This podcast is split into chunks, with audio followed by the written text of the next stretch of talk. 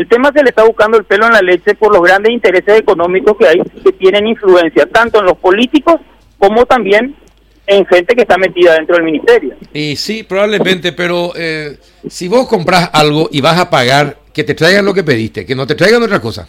Así nomás es. Claro, pero esto es como cuando entra eh, en oferta eh, un día o dos días en los Estados Unidos. Vos te vas y te compras el pantalón, el talle que encontrás. Y después si le tenés que hacer ruedo, le haces ruedo.